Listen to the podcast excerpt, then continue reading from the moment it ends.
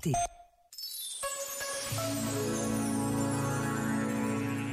O passado não é o túmulo do já terminado e morto, mas ele permanece potencialmente vivo e em transformação. Por isso, escreveu o historiador José Matoso, desejaria que as minhas explorações do passado não fossem viagens a um reino de sombras, nem mitificação de factos pretensamente privilegiados, mas revelação do que sempre de novo existe no passado, do que sempre de novo traz até nós, do que sempre de novo nos impulsiona no presente do que sempre de novo deveríamos transmitir a quem vier depois. Este momento está disponível em podcast no site e na app.